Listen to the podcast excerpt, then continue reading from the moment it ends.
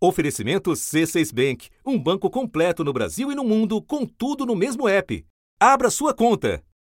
A rodada da Libertadores ficou marcada mais uma vez por casos de racismo. Os casos se acumulam na principal competição do futebol sul-americano.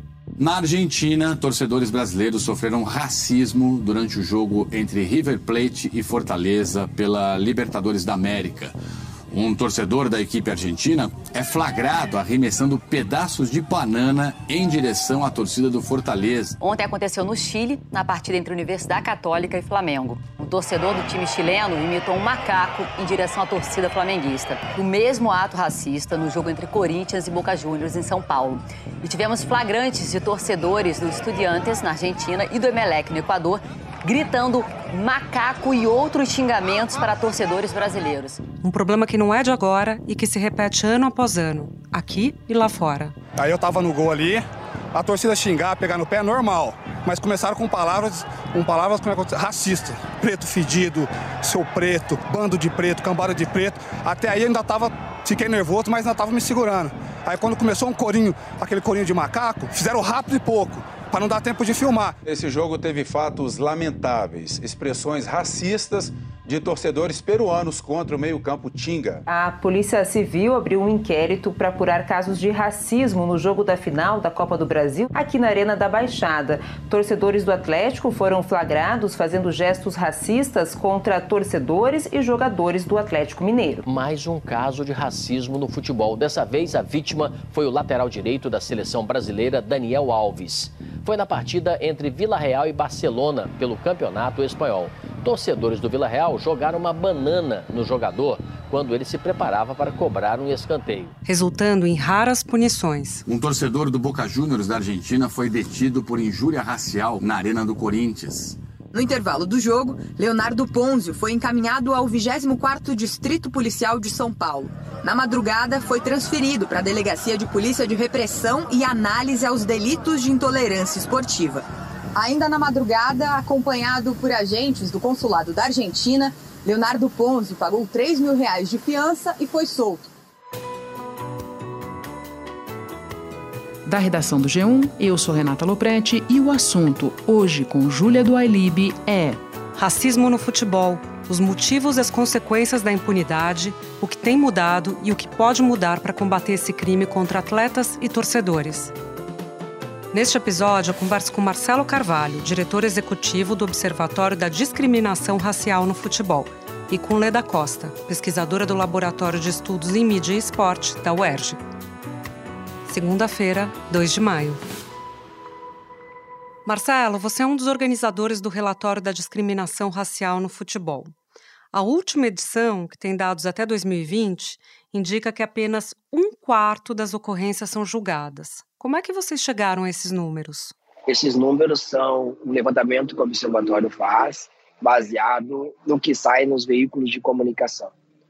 E todos os casos mapeados no relatório são casos que foram divulgados pelos veículos de comunicação.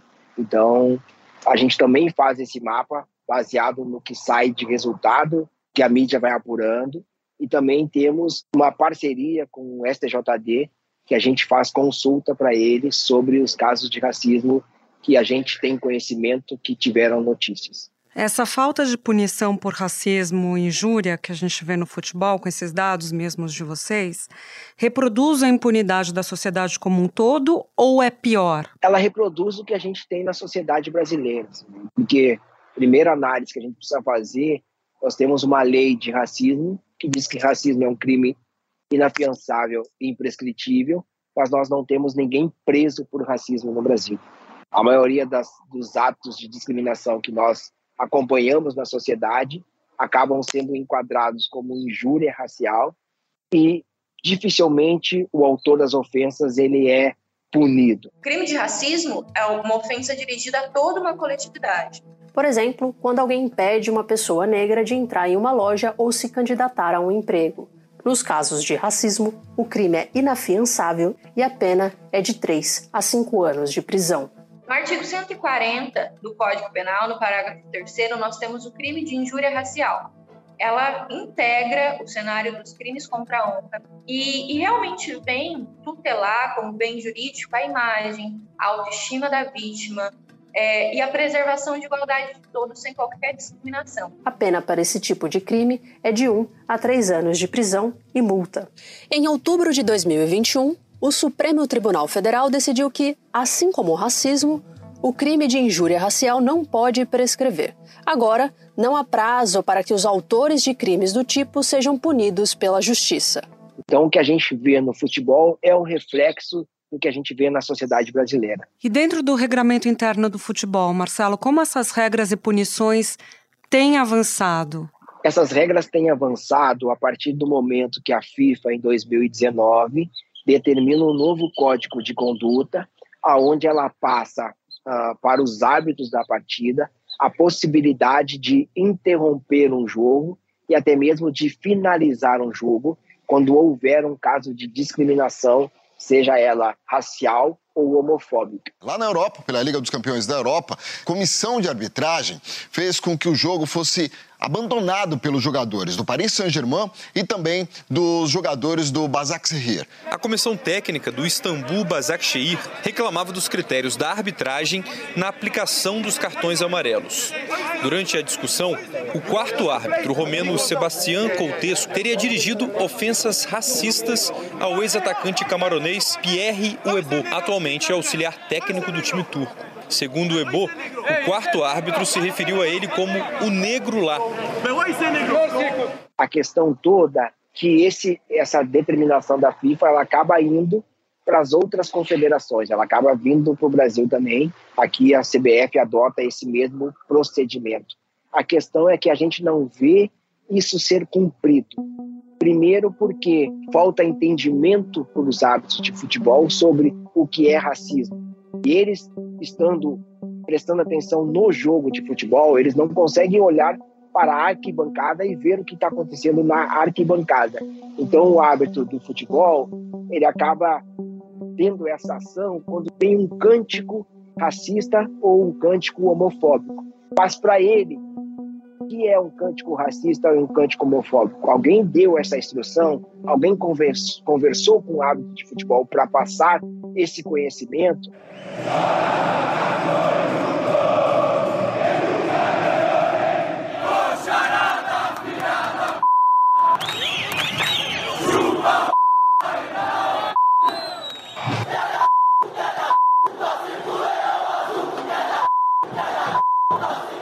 Então, assim, a gente teve um avanço que no papel foi muito saudado e de fato é importante, mas que trouxe poucos resultados práticos do combate ao racismo no futebol. Pois é, precisava de treinamento, reciclagem, e esse é o ponto que eu queria chegar com você.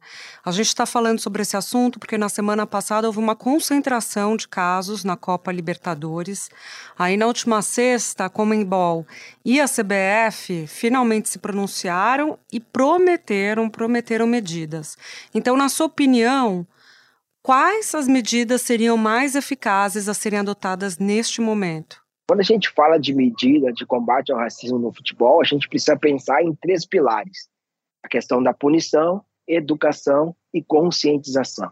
Então, quando a CBF e a Comebol falam que vão adotar medidas, elas não podem ficar restrita à punição. Isso tem realmente trazido uma preocupação muito grande e muita indignação e tristeza para a CBF. Nós temos é, tratado esse assunto diretamente com o presidente da Comebol, o Alejandro Domingues, e que também está muito indignado, inclusive ele deverá colocar uma nota pública hoje ainda da Comebol, é, falando sobre essas situações, e inclusive para uma reunião que vai deva acontecer, entendeu, em breve, com todo o conselho da Comebol, para que possa todas as federações filiadas à Comebol ratificarem e endurecerem totalmente as punições no que diz respeito ao racismo. É preciso que essas medidas da CBF e da Comebol envolvam os clubes de futebol. É preciso que essas medidas estimulem os clubes de futebol a promover uh, diálogos com seus torcedores, com seus jogadores, com seus quadros de funcionário, a respeito do que é o racismo, da forma como o racismo se manifesta, porque senão a gente vai ficar sempre pensando na punição aos casos de racismo que envolverem o insulto com grito de macaco, o insulto com gestual de macaco. E o racismo se manifesta de outras tantas maneiras. Os casos que ficaram conhecidos de racismo no futebol, um deles envolveu o ex-jogador Grafite, né? O atacante com passagem pela seleção brasileira já foi vítima de preconceito dentro de campo. Em uma partida do São Paulo contra o Quilmes da Argentina, em 2005, o Grafite foi ofendido pelo jogador adversário. É, o episódio que ficou marcado na minha carreira, né? Em 2005, né? O jogo contra o, o Quilmes da, da Argentina, né? O Leandro de Sábato numa dividida com um companheiro de time dele, teve uma discussão e ele veio e me chamou de, de negro de merda. E eu empurrei o rosto dele assim e acabamos expulsos. O goleiro do Santos ficou revoltado e alertou o árbitro sobre os xingamentos da torcida adversária. Aranha se virou algumas vezes para a arquibancada e criticou a atitude dos torcedores. Eu fico nervoso mesmo. Felizmente não aconteceu nada de mais grave, mas dói, dói, dói. Eu falei para ele, não é possível. Que ele veio, ele veio falar para mim que eu estava insultando a torcida. Quando me chamaram de negócio de preto, de macaco, essas coisas, eu virei para ele assim, bati no braço, falei, eu sou preto sim, sou negão sim. O Balotelli estava jogando, o Balotelli que é o único negro da seleção italiana, ele é italiano, nasceu na Itália e sofre com isso desde que começou a jogar futebol. Ele, ele, joga pelo brecha e aí ele ouve e fica irado. Ele pega a bola e dá um bico na bola é, com direção à, à torcida. Uhum. E, e, e, o que me comove é que ele, ele tá irado, ele, tá, é. assim, ele, ele, não aguenta mais. Não aguenta então, mais. Aí o prefeito de Verona diz: não, não aconteceu nada. É. Não pode, o Balotelli está exagerando. Aí alguns torcedores ficam, não, não, ele, ele, ele, ele, ele, ele não entende que a nossa, a nossa torcida é muito gaiata. Ela sempre faz umas é. piadinhas assim, então para que isso? E isso a gente precisa dialogar. Isso os clubes precisam fazer com seus torcedores, com os jogadores e com seus quadros diretivos. É essencial dentro desse, dessa medida, né, numa medida que funcione, envolver os clubes de futebol e os seus torcedores e os seus jogadores. Bom, então vamos falar agora de soluções. Quais são os exemplos de boas práticas dos clubes do Brasil e fora do Brasil? Nós temos um exemplo que, que acontece muito lá fora, que é quando um caso de racismo acontece, o pronunciamento do clube diz respeito a. O clube vai buscar a imagem, identificar o torcedor e proibir o torcedor de continuar frequentando o estádio. No Brasil, quando um caso de racismo ocorre, a maioria dos pronunciamentos dos clubes diz que o clube vai passar as imagens para a polícia e para a justiça para que algo seja feito. Algo seja feito parte dos clubes de futebol. Começa dentro do clube de futebol em tentar identificar esse torcedor, se ele for associado, uh, não permitir mais que ele frequente o estádio. Então, uma boa medida que acontece lá fora e que a gente precisa trazer para o Brasil é essa, né? Os clubes precisam agir e não ficar esperando pela polícia e pela justiça. Algo que está sendo feito no Brasil que é importante é alguns clubes já começam a colocar no seu estatuto a previsão de exclusão do quadro social e de demissão, exclusão de sócios que cometerem racismo e demissão de jogadores e de funcionários que cometerem racismo. O Corinthians anunciou que vai rescindir o contrato do Danilo Avelar. Quando disputava uma partida de um game eletrônico na internet, o jogador postou um insulto de cunho racista. Em nota, o Danilo Avelar pediu desculpas e disse que está disposto a crescer, melhorar e mudar. Por quê? Porque eles já começam a pensar em eles ter uma medida contra o racismo deixam de ficar esperando a justiça e a polícia para que esses para que esses clubes comecem a punir os responsáveis. E a outra ação que eu estou vendo, um movimento acontecer no Brasil, é clubes de futebol promoverem palestras, promoverem uh, esse diálogo sobre o que é racismo. Então, eu estou vendo diversos clubes convidando pessoas ligadas ao movimento negro, pessoas que têm esse letramento racial, para darem palestras para sócios, para jogadores, para funcionários. Isso precisa acontecer de forma urgente para que as pessoas não reproduzam mais atitudes e atos racistas. Excelente, Marcelo. Muito obrigada pela sua presença aqui com a gente. Até a próxima vez. Obrigado. Espera um pouquinho que eu já volto para conversar com a Leda Costa. Com o C6 Bank, você está no topo da experiência que um banco pode te oferecer. Você tem tudo para sua vida financeira no mesmo app, no Brasil e no mundo todo. A primeira conta global do país e atendimento personalizado, além de uma plataforma de investimentos em real e dólar com produtos exclusivos oferecidos pelo C6 em parceria com o JP Morgan Asset Management. Quer aproveitar hoje o que os outros bancos só vão oferecer amanhã? Conheça o C6 Bank. Tá esperando o quê? C6 Bank. Leda, eu falava com Marcelo Carvalho sobre como é rara a punição para os casos de racismo nos estádios.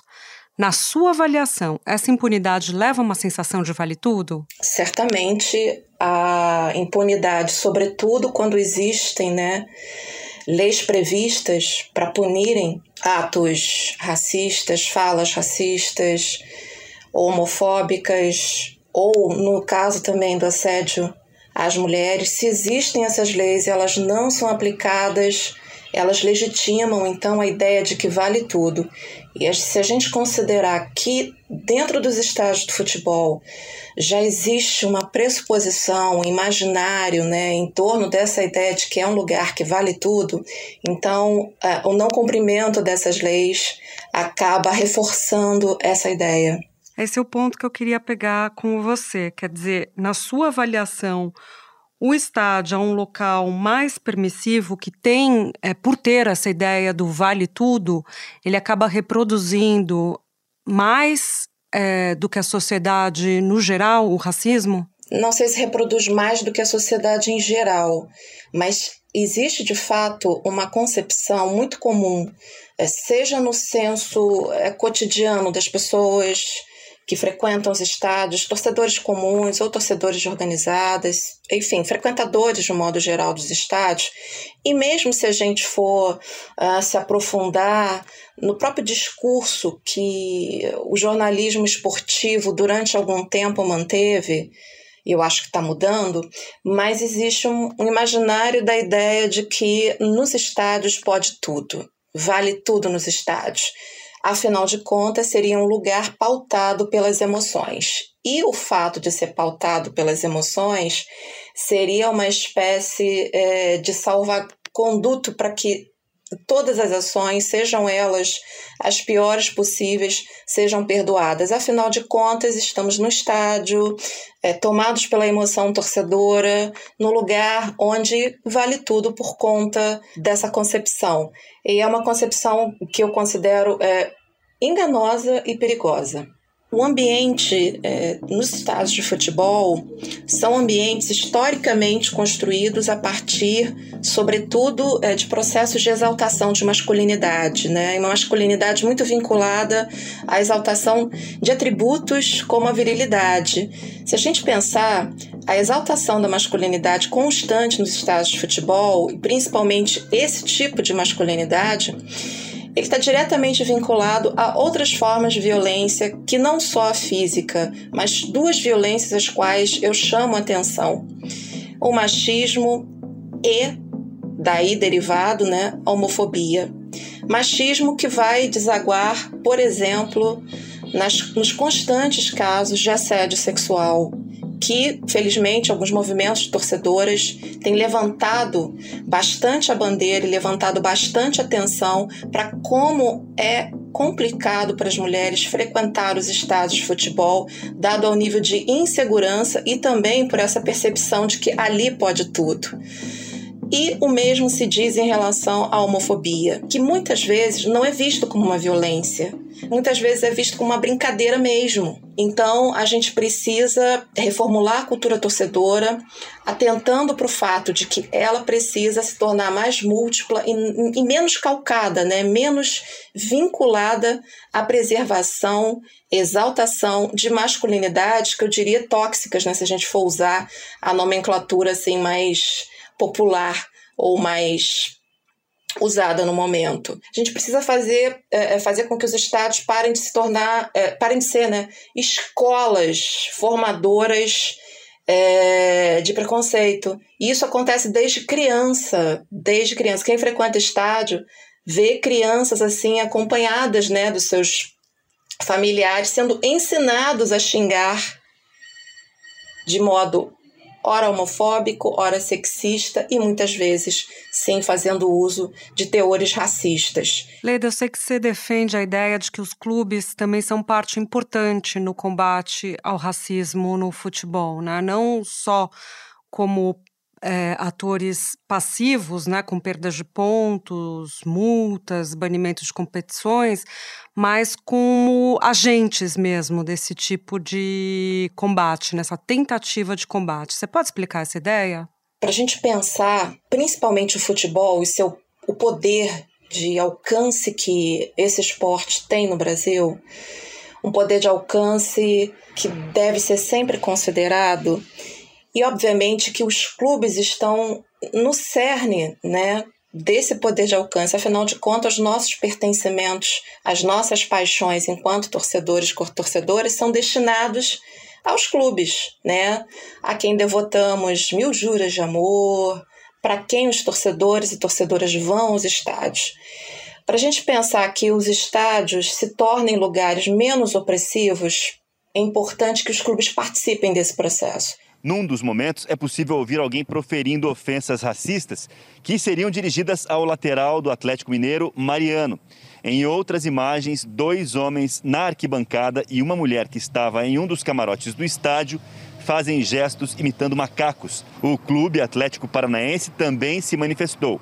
Disse que tomou conhecimento dos vídeos, classificou qualquer ato de cunho racista como inaceitável e criminoso, reforçou que não medirá esforços para investigar os acontecimentos, identificar os responsáveis e repassar todas as informações para as autoridades competentes. Primeiro, que tem uma relação estrutural muito grande com a sociedade e um problema, portanto, complexo. Mas o que é fundamental é que diversos atores envolvidos né, nesse espetáculo chamado futebol participem, sim, do combate da, reform da reformulação da cultura torcedora. É preciso reformular essa cultura, porque se a gente é, é vasculhar, por exemplo, é, o caso Brusque que aconteceu ano passado, em que o jogador Celcinho né, foi alvo de injúria racial até por alguém que pertencia ao quadro de dirigente do Brusque. É a terceira vez que o meio-campo Celcinho do Londrina acaba sofrendo insultos racistas nesta Série B. O episódio teria ocorrido no intervalo do jogo, com, com, um integrante, aparentemente, do staff do Brusque que estava acompanhando a partida nas arquibancadas. De fato aconteceu, né? Eu não sei se ele, se ele faz parte da, da comissão técnica, da diretoria. Que é aquele senhor isso? de vermelho que se encontra na, na, na no camarote. É a primeira tomada de atitude do Brusque foi colocar é, nas redes sociais se desvencilhando de qualquer responsabilidade e mais do que isso, né, quase que depositando a responsabilidade no jogador que sofreu a injúria. Nessa nota, a diretoria do Brusque nega os insultos racistas feitos ao Salsinho e por incrível que pareça, ainda acusa o Salsinho de falsa imputação de um crime, afirma que ele está sendo oportunista e cita os outros dois casos que o Salsinho acabou sofrendo de racismo nessa Série B como justificativa para para essa reclamação dele, como se ele estivesse fazendo de vítima por ter sofrido mais uma vez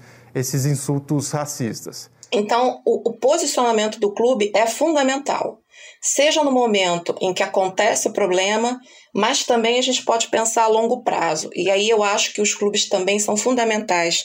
Pensar em como os clubes, por exemplo, podem criar programas efetivos, tá? De combate a atitudes discriminatórias dentro dos estádios de futebol, seja na formação dos torcedores, a nossa cultura torcedora ainda é muito vinculada à, à intolerância, vinculada à homofobia, ao machismo, né? E como a gente percebe também ao racismo. É preciso mudar esse tipo de comportamento. Sem dúvida, né? Não só no estádio, como na sociedade como um todo. Obrigada, Violeda. Muito bom ter você aqui com a gente. Até a próxima. Obrigada, Júlia. Muito obrigada.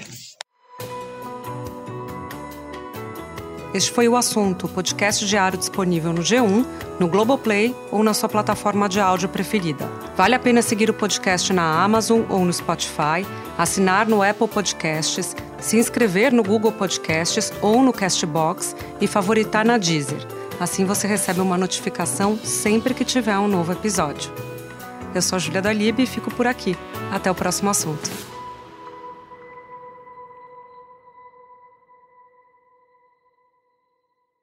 Você no topo da experiência financeira que um banco pode oferecer.